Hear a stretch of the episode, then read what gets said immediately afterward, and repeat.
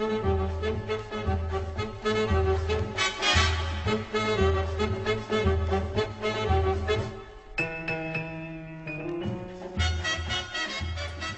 Salve, salve galera do Pontapé Inicial, tudo bem com vocês? Eu me chamo Hugo vou estar aqui apresentando mais uma edição desse nosso Pontapé, Pontapé que sai todo sábado para vocês. E é um pontapé cheio de assunto para a gente comentar, né? Porque o Corinthians acabou, infelizmente, eu digo infelizmente porque nós somos cariocas e estávamos torcendo para um, Fla-Flu na final da, da Copa do Brasil. Então o Corinthians acabou se classificando ontem sobre o Fluminense na vitória de 3 a 0 Corinthians e Flamengo na final da Copa do Brasil. O Flamengo na quarta-feira confirmou a vaga né, contra o São Paulo, venceu por 1 a 0 com um gol do, do Arrascaeta, então e o Fluminense acabou ficando pelo caminho, né, mas nem um pouco, não tem nada de tragédia nisso, muito pelo contrário, foi uma trajetória muito grande do Fluminense, que passou por grandes adversários e acabou enfrentando um adversário forte, e a gente já sabia que que vencer lá em Itaquera seria difícil, mas acho que, é, acho que a gente tem que olhar o copo meio cheio desse caso e ver um Fluminense que está crescendo cada vez mais no, no, cenário brasileiro, né, depois de anos de dificuldades que, que enfrentou. Mas é isso, eu tô aqui com a Juliana, com o Pedro para mais um pontapé e vamos lá. E aí, Pedro, tudo bem? Fala aí, Hugo e Juliana, como é que vocês estão? É, mais uma semana aí de futebol, de suco de futebol carioca pra gente, né? Flamengo e Fluminense jogaram aí na Copa do Brasil e a gente vai ter muita coisa para falar hoje, muitos debates da propor. Vamos nessa. Vamos lá, muito assunto para falar, né? Não é, sabe, né, novidade, muito, sempre muita coisa pra gente comentar aqui. E vamos para mais um programa, Juliana. E aí, Hugo, e aí, Pedro, e aí, ouvintes. É, vamos para mais um programa. Infelizmente, não foi dessa vez que foi uma final carioca na Copa do Brasil, né? Infelizmente, o Fluminense não conseguiu a classificação ontem, mas espero que o nosso programa seja divertido ainda para quem está ouvindo. Vamos para mais um programa. Vamos lá, e para começar esse mais um esse pontapé, vamos falar do Fluminense.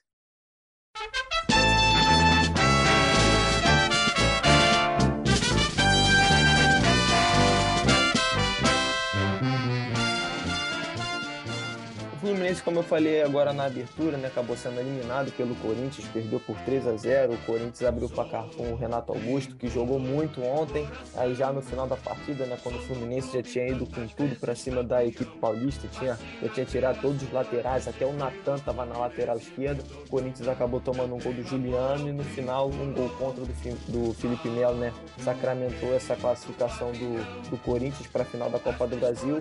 O Pedro, assim, a gente viu um jogo ontem que muitos momentos foi muito equilibrado, né? O, o Corinthians acabou fazendo gol com o Renato Augusto, só que eu, eu não acho que o, Fluminense tenha jogado mal ontem. Eu só acredito que o Corinthians tenha sido melhor. Não vejo muito demérito do Fluminense ontem.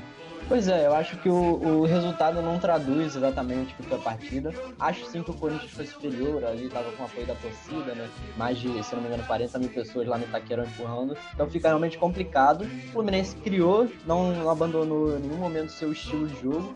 Isso é uma coisa que eu admiro no Diniz. Até os 50 do segundo tempo estava lá tocando a bola na defesa, tentando sair, né? Daquela marcação.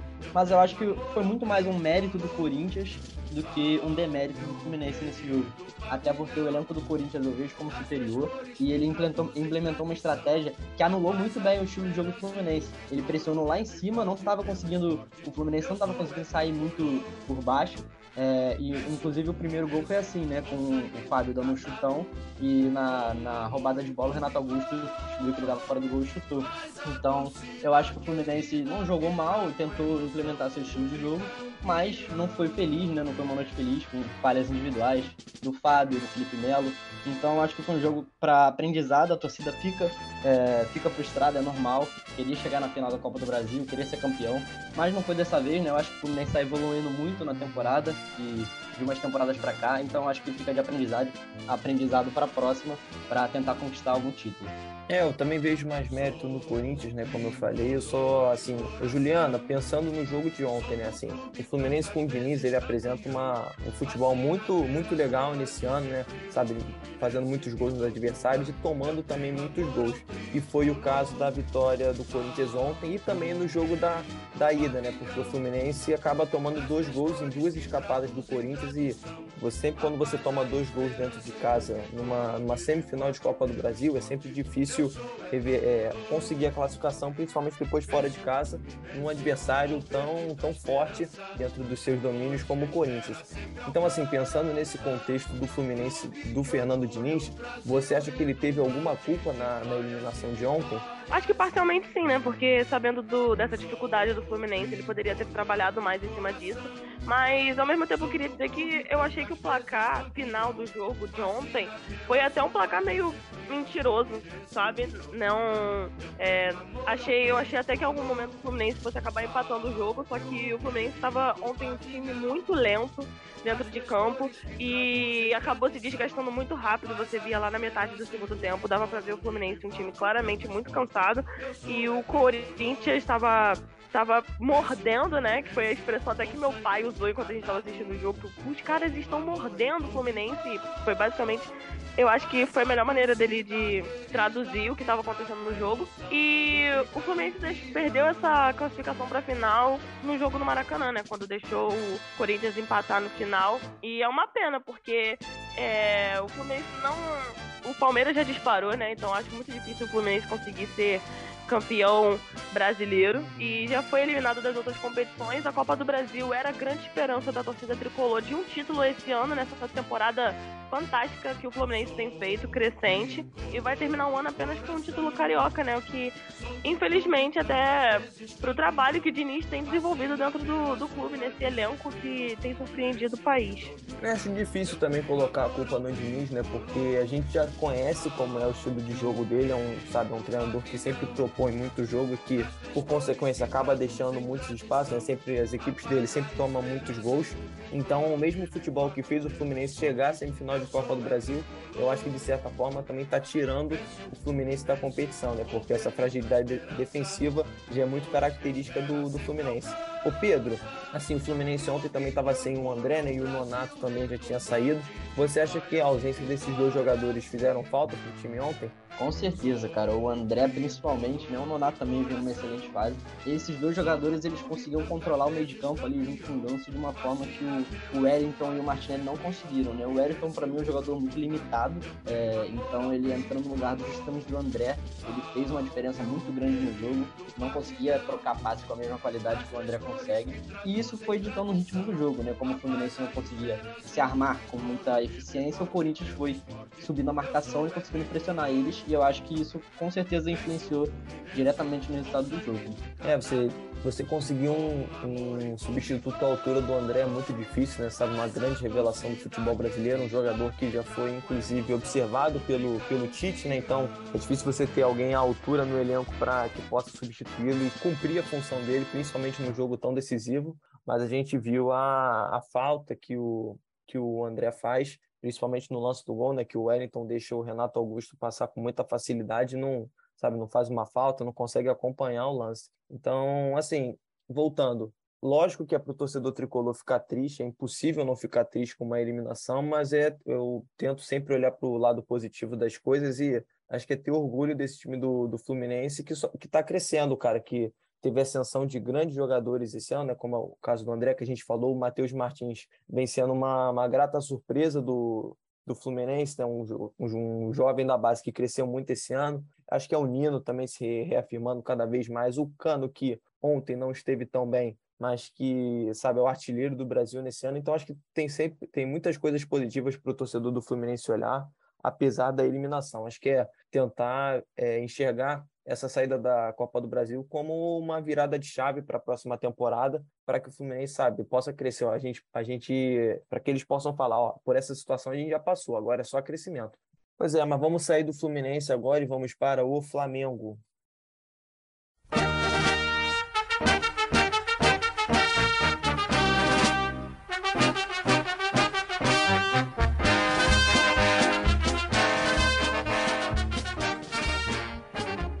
O rubro-negro se classificou contra o São Paulo, né? confirmou a vaga para a final da Copa do Brasil. Já havia vencido o confronto de ida por 3 a 1 lá no Morumbi, agora na volta no Maracanã.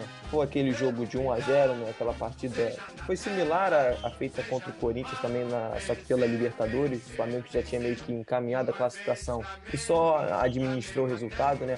sofreu um pouquinho no início do jogo, mas o Pedro, eu acho que ao todo, sabe, tentando olhar de uma forma maneira geral, é um Flamengo que chega muito forte para essa final da Copa do Brasil, principalmente também porque passou por adversários muito grandes ao longo da competição. É, exatamente. O Flamengo passou pelo Atlético Mineiro, né, com um jogo dificílimo. Inclusive, o jogo de volta contra o Atlético Mineiro, não só para mim, mas acho que para todos os todas as pessoas que analisam futebol, acho que o, o, jogo de volta contra o Atlético Mineiro foi a virada de chave do Flamengo, né? É, a partir do Dorival ali, foi aquele jogo que, a gente, que todo mundo viu que, do que o elenco era capaz de novamente, né? Mas a, é, a respeito do jogo de ontem, foi um resultado de curto, né, 1 a 0 que o Flamengo só jogou para administrar a vantagem que ele já tinha. O São Paulo que tinha que partir para cima e por alguns momentos levou sem perigo ao do Flamengo. Se não fosse a má pontaria do Caleri que errou alguns gols, inclusive um, rebote no chute da trave, também um, um, um chute para fora do Igor Vinícius, lateral direito que podia ter aproveitado melhor. O Flamengo deu uma certa sorte em não tomar esse gol, mas assim, fora isso não tomou muito perigo, soube administrar, soube tocar a bola e achou o gol, né, com, com muita qualidade do Everton Ribeiro, da Davi Luiz e do Arrascaeta, que deu só um, uma cavadinha por cima do goleiro. Assim, não foi uma partida brilhante, mas eu acho que o Flamengo nem se esforçou tanto para fazer um show, né? Fazer uma goleada. Ele estava com o debaixo do braço e só jogou até o tempo passar e o São Paulo não conseguiu levar, fazer nenhum gol no Flamengo, que culminou na classificação para a final. Pois é, né, Juliana? Mais uma classificação para esse Flamengo de 2022 que surpreende muito a sua torcida, sabe, com essa reta final de temporada e não não de, sabe, surpresa sem argumento nenhum, mas principalmente porque lá no início da temporada foi de, foi de muita dificuldade para o clube, né? O, contratação do treinador não deu certo, então foi um Flamengo que foi muito questionado desde o início do ano, né? jogadores como o Felipe Luiz, por exemplo, e no início da temporada, quando ele jogava de terceiro zagueiro, muita gente já dizia, ah, acho que já tá difícil para ele, acho que tá na hora dele parar, não vejo esse cara voltando a jogar em alto nível, e a gente vê a ascensão de outros como o Rodinei, né? Então é um trabalho do, do Júnior que, sabe, tá quase lá para botar o seu nome na história do Flamengo. Então, é, parece outro time se comparado ao início da temporada. Esse Flamengo classificado para as finais da Libertadores e da Copa do Brasil, não é, Juliana? Com certeza, o Flamengo parece outro time. Nem parece que é o mesmo Flamengo que a gente chegou a comentar aqui no programa, que no início do ano estava indo mal com o Paulo Souza, que a torcida chegou a achar que estava correndo o risco de ter que brigar para sair esse ano ou se classificar para apenas para a Sul-Americana, não chegar nem na Libertadores ano que vem. Teve briga interna com, né, lembra do Diego com o Paulo Souza, enfim, que depois que da chegada do Dorival Júnior só vem crescendo. Que final de temporada espetacular que tá fazendo o Flamengo. É, acho que o Dorival tá, vai marcar sim. Ah, eu aquela, ainda não querendo zicar o Flamengo, claro, mas acho que o Dorival vai marcar sim o nome dele na história do clube, porque uma das duas final, finais eu acho que o Flamengo ganha e tá sendo uma temporada impressionante. O Rodinei, inclusive, é um dos jogadores que tá mais surpreendendo, eu acho, desse elenco do Flamengo. Não vou falar tanto do. Ah, o Felipe Luiz também, mas é um jogador que a gente já tava mais acostumado a ver jogando em alto nível, né? Jogador que foi de seleção. E agora o Rodinei, que está sendo pedido por vários torcedores. Já vi alguns comentaristas na televisão também pedindo para ele talvez conseguir uma vaga na Copa do Mundo no Catar. Não acho muito provável, mas isso é reflexo do, da melhoria que o Flamengo está sofrendo nesse ano e vai ganhar algum título, eu acho. É, o torcedor flamenguista está muito otimista quanto a isso, né? Vale só lembrar que é, as finais da Copa do Brasil vão ser no dia 19, nos dias 12, perdão, e 19 de outubro. O sorteio do, dos mandos de campo vai ser nessa terça-feira, né, dia 20, então vai ser interessante a gente já ver qual vai ser o time que vai conseguir definir em casa nesse né, confronto, porque a gente já viu como é que é a força do Corinthians jogando lá em Itaquera e também a força do Flamengo jogando no Maracanã, então acho que esse confronto do mando vai ser bem decisivo para essa, essa final de campeonato. E na Libertadores da América, o Flamengo vai jogar lá em Guayaquil, né, buscando seu terceiro título da competição no dia 29 de outubro. Então, é um mês de outubro aí que promete ser de fortes emoções para o torcedor flamenguista e, quem sabe, de muitas glórias, né? Um mês inesquecível para o torcedor rubro-negro. Ô Pedro, assim, a gente falou do Fluminense agora, né? Agora a gente vai estar tá falando do Flamengo e tem Fla-Flu nesse final de semana, né? No domingo e acho que nada melhor do que a gente, sabe, já prever, tentar especular um pouco de como é que vai ser esse confronto entre essas duas equipes, esse clássico. Acho que é fazer um mano a mano né, entre os jogadores do, Flamengo e do Fluminense, também contando os treinadores, é algo que a gente nunca fez, mas a gente vai fazer aqui para tentar já pensar como é que vai ser nesse jogo, né? O Flamengo é, querendo dar a volta por cima do brasileiro, né, tendo alguns é, tropeços, e o Fluminense querendo dar uma resposta para o seu torcedor depois desse, dessa eliminação. Então vamos lá, Pedro, como é que você começa nesse mano a mano? Santos e Fábio. Olha, se a gente fosse olhar, olhar a carreira inteira, o Fábio tem uma carreira invejável, né? Mas desde ele acima dos 40 anos, acho que não dá para ele. O Santos, desde que chegou, transformou o gol do Flamengo, né? Passou uma segurança que há muito tempo o torcedor flamenguista não via. Então, para mim, não tem muito debate nessa posição, é Santos. É, Juliana, assim, o Santos vem fazendo um grande ano pelo Flamengo, né? Talvez seja, tenha sido a principal contratação do clube nesse ano, mas o Fábio tem se mostrado um jogador importante ao longo do Fluminense, apesar da falha nesse último jogo, né? É, eu Vou até ser um pouco polêmica aqui falando do Fábio. Como vocês falaram, realmente o Fábio tem uma carreira invejável. Ele é, de fato, um dos grandes goleiros do Brasil, da história do Brasil, né? Do, do Campeonato Brasileiro, enfim. Mas ele, além da falha recente, ele falhou algumas vezes ao longo do campeonato, então ele não me passa tanta segurança quanto o Santos passa, então eu vou de Santos. Inclusive, no Fluminense, eu sou muito fã do Marcos Felipe. Eu acho que ele que deveria ser o titular. Essa é a polêmica que eu vou jogar aí. Vou de Santos. Na lateral direita, Juliana, você vai de quem? Vai de Rodinei ou vai de Samuel Xavier? Pô, eu acho que pela temporada que o Rodinei tá fazendo, eu vou de Rodinei. Mas eu acho que o Samuel Xavier realmente também tá sendo um, um grande jogador na lateral ali do Fluminense, mas mas vou de Rodinei dessa vez. É, a Juliana lembrou bem, né? Samuel Xavier cresceu muito nessa temporada com o Diniz, era um jogador muito criticado pela torcida, mas com o Diniz, sabe, tá, já tem, já é figura carimbada na, no time titular do Fluminense. E você, Pedro? Eu vou acompanhar a Juliana nessa, mas eu só vou fazer uma ressalva que eu acho que são dois jogadores que começaram a temporada com muita desconfiança, né?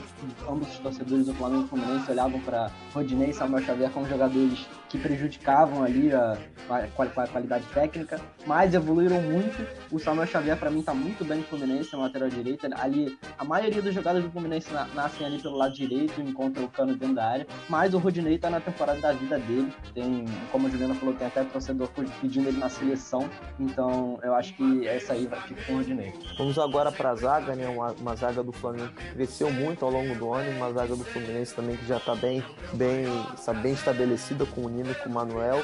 Para começar a zaga, o Juliano, Davi Luiz ou Nino? Pô, eu acho esse bem difícil, hein? Davi Luiz ou Nino? Acho que dessa vez eu vou de Fluminense, vou no Nino. Porque acho que eu vou levar em consideração, não sei, são dois grandes zagueiros. Acho que dessa vez eu vou levar em consideração pela idade, o potencial. Acho que o Nino ainda tem muito para evoluir. Eu acho que eu vou de Nino dessa vez. E você, Pedro? Olha, realmente é uma decisão muito difícil. O Nino, que foi campeão olímpico com o Brasil, né? Tá numa um ano especial. Mas se eu tivesse que escolher um para jogar no meu time amanhã, eu acho que eu escolheria o Davi Luiz. A fase dele recente, eu acho que é melhor que a do Nino. O Nino já teve momentos melhores no Fluminense, apesar dele não estar tá mal. Mas o Davi Luiz, eu acho que desde que ele tá fazendo essa dupla com o Léo Pereira, ele tá passando uma, uma segurança aí muito grande. Então eu vou de Davi Luiz. Eu vou deixar essa para você decidir, Hugo. Pois é, tu jogou esse problema aí pro meu colo, mas eu vou matar no peito e sair jogando. Como o Davi Luiz faz muitas vezes, vou botar no Davi Luiz pela experiência e pela temporada de, de retomada que ele tá fazendo com a camisa do Flamengo. E no próximo, Pedro, Léo Pereira ou Manuel? Também dois zagueiros que eram muito contestados no início do ano. O Manuel teve uma grande fase ali no no início do Campeonato Brasileiro, né? Zagueiro artilheiro, fez gols importantes. O Léo Pereira cresceu de uma forma absurda com o Dorival. Ele parece que virou o Van Dijk, né? Desde que o Dorival entrou. Então, eu acho que eu vou de Léo Pereira nessa. Ele tá, assim, irreconhecível. Se você olhar pro Léo Pereira do ano passado, é um cara inseguro, não sabia sair jogando, errava muito. E esse ano ele não erra. Impressionante. Então, eu vou de Léo Pereira nessa. Juliana? Acho que eu vou de Léo Pereira também, pela temporada surpreendente que ele tá fazendo, né? Como o Pedro mesmo falou, porque ele tá jogando agora mais com confiança. Ele agora é um jogador mais. É, é, eu ia falar confiável, né? Ficou redundante, porque para quem já foi zoado no início do ano, se eu não me engano, de entregas Pereira pra temporada que ele tá fazendo agora, parece que ele renasceu e ele é um novo jogador e só pode dar o Pereira. É, parece um outro jogador mesmo, né? No, no lugar do Léo Pereira. Na lateral esquerda, né, a gente decidiu aqui colocar o Ayrton Lucas contra o Caio Paulista e não é que o Ayrton Lucas seja titular, mas é porque o, o Felipe Luiz não costuma jogar duas vezes na mesma semana, né? Muito por conta do desgaste. Então, Juliana, Ayrton Lucas e Caio Paulista, você fica com quem? Acho que eu vou de Ayrton Lucas. Até se fosse o Felipe Luiz, eu também iria de Felipe Luiz, porque eu não acho que o Caio Paulista é muito confiável, não. Não fez uma partida muito boa ontem, então vou de Ayrton Lucas. É, o Caio Paulista ontem teve muitos problemas né, lá, lá, na, lá na lateral esquerda. Ele não é um cara da posição, mas que já está jogando como lateral há um bom tempo, mas na partida de ontem contra o Corinthians sofreu bastante e não mostrou, sabe, todo o potencial ofensivo que, que a gente pensou que ele poderia mostrar desde os tempos do Havaí, né? Para você, Pedro. Olha, eu também vou ser obrigado aí de Ayrton Lucas nessa, cara. Apesar, o Ayrton Lucas para mim é um excelente lateral, muito rápido, dá profundidade. Apesar das vezes ele, eu achar que é, falta um pouco de calma nele, né? Às vezes ele é um pouco afobado. Mas o, o Caio Paulista eu acho um jogador assim, até duro de assistir jogando, né? Não, não, tem muita qualidade técnica. Alguns torcedores do Fluminense, inclusive, pedem o Cris Silva no lugar dele, que entrou bem ali contra o Curitiba, entrou bem em alguns outros jogos, mas também é um jogador mediano, e de qualquer forma eu iria de Ayrton Lucas. Pois é, a gente já passou aqui pelo, pelo goleiro né, e pela zaga, e por enquanto 5 a 0 para o Flamengo, né? O único ponto para o Fluminense foi o Nino, mas que eu acabei optando pelo Davi Luiz, né? então por enquanto 5 a 0 para o Flamengo, e agora a gente chega no meio de campo. Pedro, agora, é, agora começa a, a ficar difícil, né? Thiago Maia ou André? Olha, uma decisão muito difícil, são os dois jogadores que esse ano é, tá fazendo uma temporada incrível, o Thiago Maia se não me engano, um dos jogadores com mais acerto de passe, porcentagem de acerto de passe no Brasileirão, mas está atrás justamente do André do Fluminense. Então eu acho que nessa eu vou ficar de André, é um cara que já foi pedido na seleção também, está sendo observado por clubes europeus. É, então eu acho que o André, eu botaria o André nessa vaga aí de primeiro volante. Juliana? Eu também vou de André, ele é um dos grandes jogadores, uma das grandes promessas do futebol brasileiro, né, no momento. E acho que é isso, acho que não tem mais muito do que argumentar, o Pedro já falou, ele tá fazendo uma temporada excelente, um dos melhores volantes em atividade no Brasil, vou de André. Tá aí, o primeiro ponto do André, né, pelo Fluminense. E agora a gente já vai para o próximo confronto, que também é um confronto, acho que equilibrado, né? É João Gomes e Iago. Começa com você, Juliana. Acho que é uma decisão difícil, mas eu também vou de João Gomes, que é uma grande promessa da base do Flamengo, né? Já que já deixou de ser uma promessa, já é uma certeza agora, um grande jogador de João Gomes. Acho que vale só lembrar, né, o Pedro, que a gente optou por colocar aqui o Iago, porque o, o, o Diniz ainda está testando quem vai ocupar a posição do Nonato, né, depois da saída dele.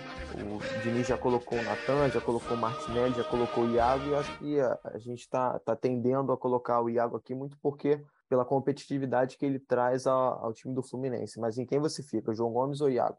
Olha, nessa eu vou de João Gomes também, tá fazendo uma temporada impecável. Tá no impasse com o Flamengo pela renovação, né? Ele tá pedindo uma valorização salarial e o Flamengo não quer dar tudo que ele tá pedindo. Acho uma pena que encontrem um, um denominador aí comum para essa renovação. E eu vou ficar de João Gomes, independente se fosse o Iago Felipe, se fosse o, o Martinelli. Eu acho que o João Gomes é superior aos dois, é um, aquele pitbull do meio de campo que rouba muita bola e sai jogando com muita qualidade. E eu gostaria muito de ver esse meio campo jogando junto, João Gomes e André. Talvez no futuro na seleção a gente veja isso. Agora chegando mais lá na, lá na frente do ataque, né, a gente vai avançando com o nosso time. Everton Ribeiro e Matheus Martins. Juliana? Poxa, eu acho que nem tem muita discussão entre Matheus Martins e Everton Ribeiro, é, respeitando muito Matheus Martins e o futebol dele, mas Everton Ribeiro é um jogador que recentemente foi convocado para a seleção, né? Apesar de eu no último programa ter dito que ele que eu preferia que tivesse sido Felipe Coutinho na vaga dele, mas enfim, é, que é um jogador muito importante para o Flamengo, muito importante dentro do futebol brasileiro e é um craque e acho que não tem muita discussão, é Everton Ribeiro. É, o Matheus Martins cresceu muito, só que o Everton Ribeiro voltou a ser o Everton Ribeiro que o torcedor do Flamengo gosta e conhece. Para você, Pedro? É, para mim também, eu concordo com a Juliana, não tem muito o que dizer nessa disputa. O Everton Ribeiro voltou a jogar muita bola, tá dando muita assistência. Inclusive no último jogo ele deu passe para a Rascaeta. é muito superior ao Matheus Martins nesse momento. Então eu vou de Everton Ribeiro.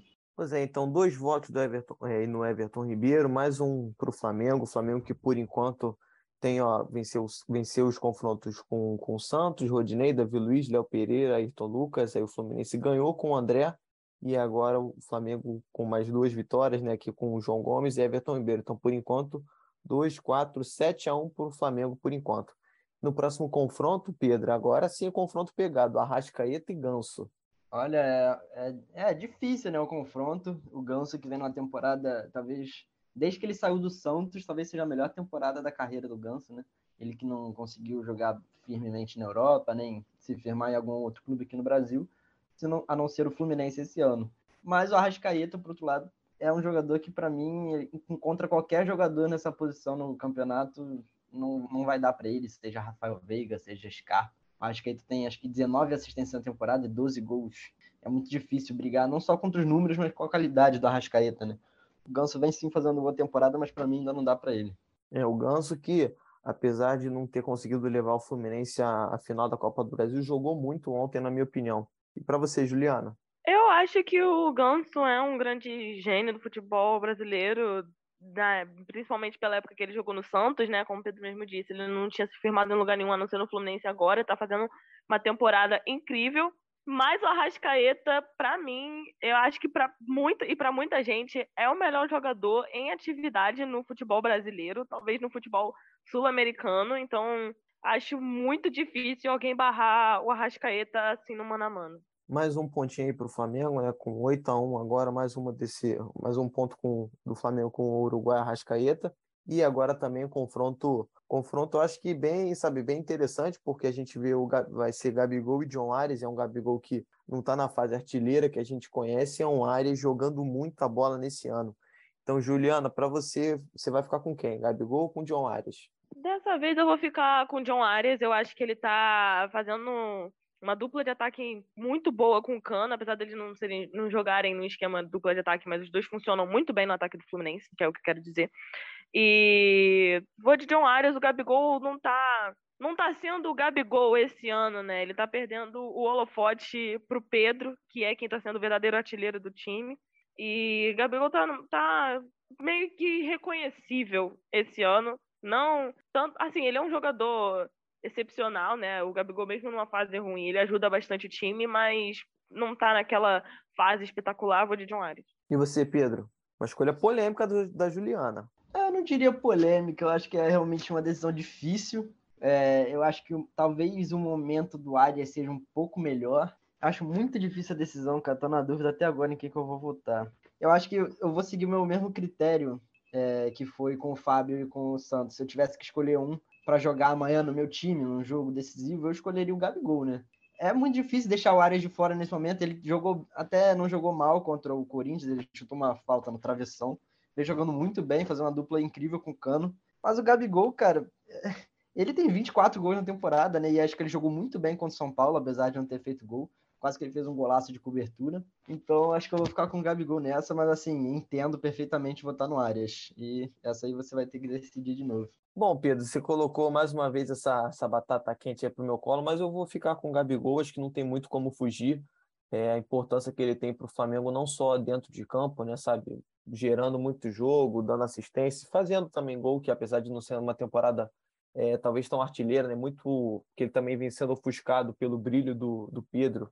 Ele também vem, vem fazendo muitos gols, né, mas é verdade, como a Juliana apontou, vem perdendo muitos, mas acho que não tem muito como fugir dele. O Ares vem fazendo uma grande temporada para o Fluminense, desde lá do início do ano, né, vale lembrar aquele Fla-Flu que ele decidiu para o Tricolor contra o Flamengo, ainda nos tempos de Abel Braga e Paulo Souza, mas o Gabigol é, já é um cara muito, bem, muito estabelecido no futebol brasileiro. E se eu não me engano, o Fluminense é um dos clubes em que ele mais marcou gol é, aqui com a camisa do Flamengo, então vou ficar com o Gabigol mais uma vez. E agora também, agora artilharia pesada, Pedro. É o teu xará Pedro contra o Cano, né? Um dos caras que mais cresceu ao longo dessa temporada, e o Cano, que é o artilheiro do Brasil. Você fica com quem?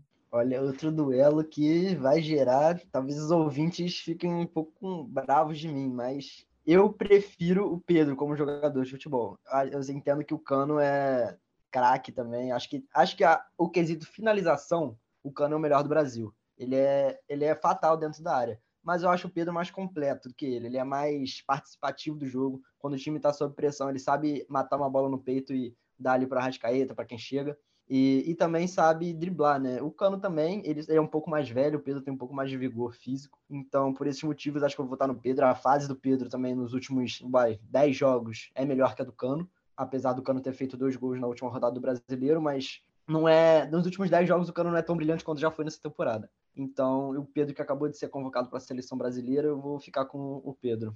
E você, Juliana? É, eu também vou de Pedro. O Pedro, aqui, nosso comentarista, tirou as palavras da minha boca.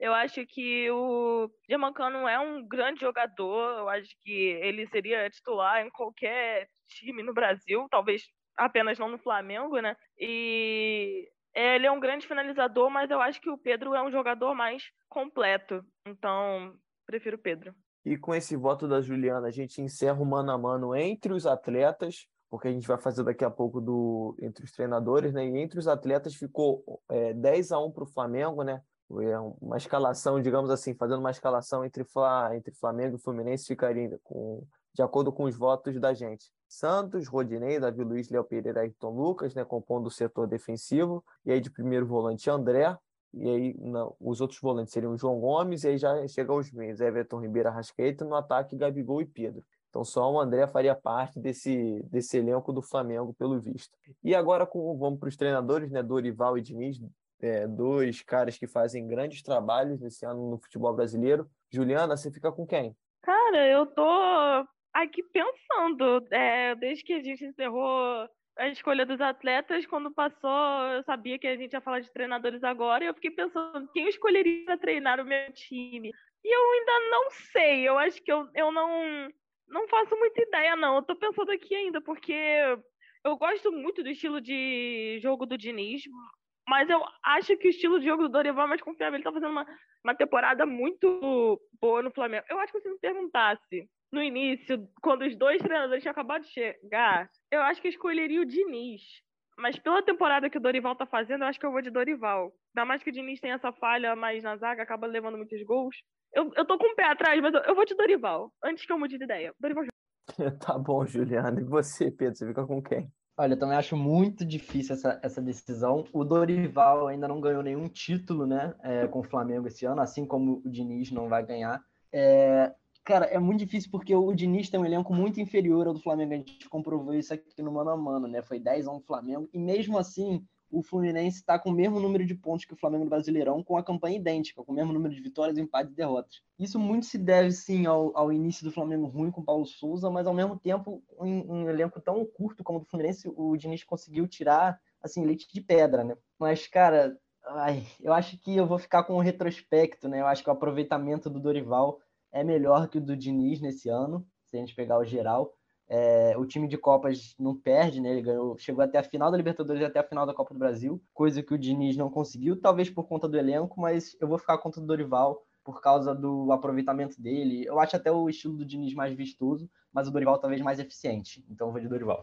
Ah, legal. Então mais um voto aí pro, pro treinador, né? Treinador que faz parte do Flamengo. Eu só para dar minha opinião aqui, eu acho que eu teria votado no Diniz muito por conta do que o, do que o Pedro falou, né? Apesar do, do Diniz, é, do Dorival ter um elenco muito melhor que o do Flamengo, o trabalho que o Diniz vem, é, vem fazendo com peças de menor qualidade, né? De jogadores com nível técnico menor que os do Flamengo, acho que é algo muito marcante. E isso é fruto do trabalho dele, né? E também dos atletas terem comprado a ideia do, do Diniz, que é o que, o que costuma acontecer. Então, só para falar que eu teria votado no Diniz. A gente fica com esse mano a mano, né? Ficou 11 a 1 para o Flamengo, só o André que venceu do lado do Fluminense, um mano a mano que, como o Pedro bem falou, apesar do, do Flamengo ter é, mais qualidade que o Fluminense, isso não se reflete num, num campeonato que, que, mostra a regularidade dos times, né? Que é o Campeonato Brasileiro. O, as campanhas dos times são rigorosamente iguais, só difere no saldo de gols. Então, apesar dessa diferença de elenco, são dois times muito acho que muito equilibrados dentro de campo, que sem dúvida vai ser um grande jogo no domingo. Mas vamos sair agora de Flamengo e de Fluminense e vamos para o Vasco.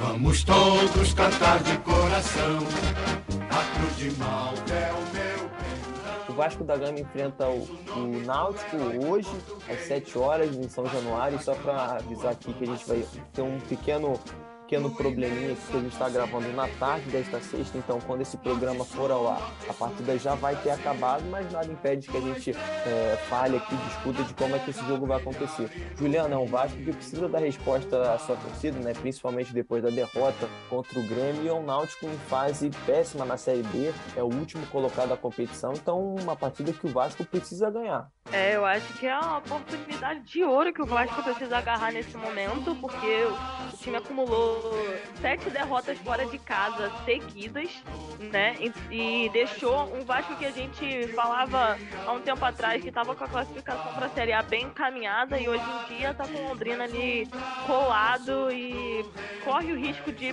perder, de ver essa chance de escapar mais uma vez, ficar mais um ano na Série B. O Vasco deu uma decaída que foi impressionante e agora é uma oportunidade de ouro, vai jogar dentro de casa, vai jogar com a sua torcida. O Náutico, como você bem falou, não está numa fase tão boa, então precisa ganhar esse jogo para se distanciar cada vez mais e garantir que vai voltar para a Série A. Mas o Vasco também é um time que a gente acompanha os jogos e ele dá muito mole contra times que estão no Z4 ou perto do Z4, então é melhor o Vasco abrir o olho aí. É, Pedro, é como é um Vasco que precisa, como eu falei, dar resposta a essa torcida, né? Nos últimos cinco jogos tem apenas uma vitória, então e a gente já viu o Londrina se aproximando, o Vasco tem 45, está, na quarta, está em quarto lugar, o Londrina é o quinto com 44, então são dois times que há um tempo atrás a gente não achava que estavam na briga pelo, pelo G4, né? eu digo isso, os dois times juntos, né? o Vasco sim, o Londrina não. Mas esses tropeços do Vasco deram espaço para o Londrina se aproximar. É um Náutico, Pedro, que apesar de ser o último colocado, né, e evidentemente sabe, briga contra o rebaixamento lá para a Série C, mas vem, tem dado uma resposta nos últimos jogos, venceu os últimos dois jogos. É, então, um Náutico que, sabe, não é pro Vasco já entrar em campo achando que vai ganhar. É, exatamente. O, o Náutico ele tá em último, ele ganhou seus últimos dois jogos, como você falou, e isso traz uma carga emocional positiva para ele nesse jogo. Né? Mas eu acredito que o Vasco ele tem que, assim, por tudo, agarrar essa oportunidade de vencer esse jogo hoje contra o Náutico. É um time que fora de casa o Vasco não existe, né? Nos últimos sete jogos perdeu, mas em em casa é um time que até tem jogado bem. É, é um dos, se não me engano, é o único time invicto em casa nessa temporada. Não sei se é o único, perdão, mas é, ele, o está invicto em casa é, pelo Campeonato Brasileiro da Série B. E tem que aproveitar essa oportunidade para confirmar esse, esse, favoritismo do jogo de hoje e vencer, porque, cara, a Série B é uma competição triste, assim, parece que, tirando o Cruzeiro, ninguém quer subir. É um duelo para ver quem quer, quem, quem não quer subir, né? O Vasco já tá aí perdendo, perdendo, perdendo e não sai do G4 4. O Londrina que tá chegando, mas tá chegando várias rodadas e também não consegue. É, se fosse um time melhor ali que o Londrina, talvez já tivesse passado. Mas essa é a oportunidade de ouro pro Vasco para secar o Londrina na rodada e vencer esse jogo. É, porque se, se não ficar esperto, o Tubarão vai, vai pegar o Vasco. É, vamos ver. É isso mesmo, Pedro. O Vasco ainda não, ainda não perdeu em São Januário, né? São, são 14 jogos lá no, na colina e são 9 vitórias e 5 empates. Então o Vasco muito forte é, em sua casa. Juliana, palpite para esse jogo de Vasco e Náutico. Eu vou dar um palpite, vou tentar ser otimista, vou dar 1 a 0 pro Vasco. Acho difícil o time fazer mais de um gol porque peca muito em finalização, tá, tá muito difícil a situação do Vasco, mas vou contar com um fator que é tá jogando em casa e tá jogando no, no calor da sua torcida e muito dessa invencibilidade do Vasco dentro de casa é por conta do torcedor, porque é o torcedor quem marca, é o torcedor que empurra o outro time para o campo dele, é o torcedor que ganha os jogos, porque o elenco do Vasco está muito difícil. Então, vai ser 1 a 0 com o show da torcida do Vasco. Você falou 1x0, mas vai ser 1x0 com gol de quem? Putz, aí você me pegou. Eu vou, vou fazer uma graça aqui, é uma ironia. O Pedro falou que daqui a pouco o Tubarão vai pegar o Vasco, então vou falar que hoje que o Tubarão vai pegar o Náutico, que o Vasco tem um jogador chamado Tubarão no elenco, vai ser gol do Tubarão, gente. Vai ser um negócio atípico, assim. Gostei, gostei, Juliane. Pra você, Pedro. Eu gostei muito do, do otimismo da Juliana, que falou que o Vasco vai ganhar de 1 a 0 uma goleada. Mas eu também acho que não pode muito disso, eu acho que o Vasco vai ganhar por 2 a 1 Vai ser aquele jogo sofrido, mas que vai acabar e o Vasco vai levar os três pontos e a torcida vai fazer aquela festa linda que tem feito. Vai ser gol, cara, no segundo tempo. O gol da vitória vai ser no segundo tempo do, do Egnaldo, que voltou recentemente da seleção sub-20. Vai entrar e vai fazer o gol da vitória. Beleza, então. A gente agora a gente sai do Vasco e vamos para o Botafogo.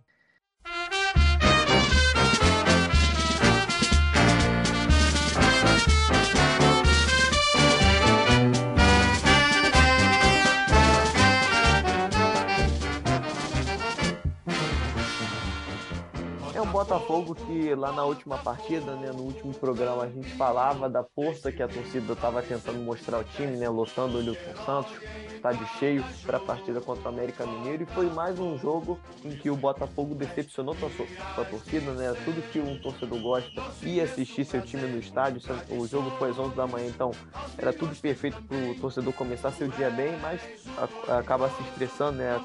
É, o Botafogo empatou com o América Mineiro e foi mais uma partida que o Botafogo não consegue é, ser forte dentro de casa. Juliana, você consegue falar para a gente as estatísticas do Botafogo, do aproveitamento da equipe dentro e fora de casa? É, o Botafogo tem um aproveitamento de 33% dentro de casa e fora de casa 46% de aproveitamento. É algo muito diferente, né, dentro do futebol, porque o normal é ser o contrário, o time ser melhor dentro de casa do que fora. E esse melhor que a gente fala é só pelos números mesmo, porque 46 é maior que 33, porque 46 de aproveitamento dentro de casa não seria bom e fora de casa é até considerável, né? Mas é um Botafogo que surpreendeu a gente, só que no sentido contrário, né? Eu pensei que o Botafogo fosse fazer uma temporada melhor, veio pra Série A como campeão da Série B do ano passado, o Botafogo com a SAF, o John Textor estava sendo um início de temporada muito bom, né? Do time com a torcida. E o Botafogo mudou muito, então é, é triste a situação. O Pedro, você consegue enxergar algum motivo para o Botafogo ser mais forte fora de, fora de casa do que dentro de casa? Porque para mim, sabe, eu não consigo entender o porquê disso. Cara, para mim também não faz muito sentido, tá? assim, talvez não faz o menor sentido isso que eu vou falar, mas tentando entender, os jogadores sintam a pressão de jogar em casa, com a torcida criticando, né? Quando você vai acumulando resultados negativos, a torcida também fica com a carga negativa sobre os jogadores, mas assim, em geral a torcida só tem a ajudar quando, quando o time joga em casa sempre mais forte. Mas eu acho que o Botafogo tem que dar o máximo para ganhar esse jogo amanhã contra o Curitiba, que é um duelo, um duelo direto, né? Três pontos separam os dois. É, e o Botafogo tá em 12 e o Curitiba em 16. Então tá muito embolado ali. Uma vitória seria ótimo para tanto fugir ali da parte de baixo da tabela quanto se aproximar da, do duelo pela Sul-Americana. É, tem tudo para ser uma partida, acho que equilibrada, né? Principalmente porque o Curitiba também precisa se afastar dessa, dessa posição incômoda lá perto da zona da confusão. Mas, pô, acho que uma hora o Botafogo tem que ganhar dentro de casa e se tivesse que apostar em alguma, algum resultado, eu apostaria numa vitória do, do Botafogo, porque não é possível que o Botafogo não vai ganhar mais uma vez é, na frente do seu torcedor, né? Porque é tudo que o torcedor quer ir ao estádio e ver seu time ganhar. Pô, então não vejo, pô, não consigo imaginar o Botafogo não saindo vencedor do Newton Santos. É, posso até, sabe, me surpreender depois, mas eu não, não vejo como isso pode, pode acontecer. Mas esse nosso pontapé vai ficando por aqui. A gente espera muito que você tenha gostado de mais uma edição, né? Edição que, como eu falei, tinha muito assunto para a gente falar: desclassificação do Fluminense, classificação do Flamengo, Vasco precisando responder lá na Série B e o Botafogo também, só que na Série A. Então a gente vai ficando por aqui. A gente espera muito que você tenha gostado desse programa. Tentou também fazer um negócio diferente lá com o mano a mano do Flamengo Fluminense. E a gente volta na semana que vem. Tchau, Juliana. Tchau, Hugo. Tchau, Pedro. Tchau para todo mundo que escutou a gente. Espero que vocês tenham gostado do programa, tenham gostado dessa dinâmica nova que nós fizemos. E espero que seja um, uma boa rodada para pro time de todo mundo que tá ouvindo a gente aqui. Só não vou falar que vou desejar uma vitória para todos os cariocas, porque tem Fla-Flu, né? Então vai ser meio difícil, mas eu espero que a gente possa assistir um grande espetáculo. É isso, vamos torcer para um jogo, para um bom jogo, né? Um jogo limpo acima de tudo. Até semana que vem, Pedro. Valeu, galera. Obrigado aí, ouvintes que ficaram até aqui ouvindo a gente. Obrigado por tudo. E desejar só boa sorte pro Vasco no jogo de hoje, pro Botafogo amanhã e no Fla-Flu que vença o melhor, né? Até semana que vem. É isso, a gente vai ficando por aqui. A gente pede para você seguir nossa página no Instagram, audioativo.eco. A gente sempre posta lá, né? Agora com uma arte toda reinventada, a gente está fazendo algo muito especial para você. Você siga a nossa página lá, que aí você acompanha tudo que sai de novo na Audioativo. Também nos acompanhar no Spotify, que é uma das opções para você escutar esse pontapé e todos os outros programas da Audioativo, mas principalmente para acessar nosso site www.audioativo.com porque é nesse site onde você tem acesso a toda a nossa grade de programação, né, com muito programa de entretenimento, de cultura, de esporte, de notícia. Então, uma grade completinha aí para você poder se informar e também se divertir. A gente vai ficando por aqui. A gente também agradece ao nosso professor Gabriel Colares pela oportunidade de falar de futebol. E é isso. Mais uma edição do Pontapé ficando por aqui. A gente volta na semana que vem. Tchau!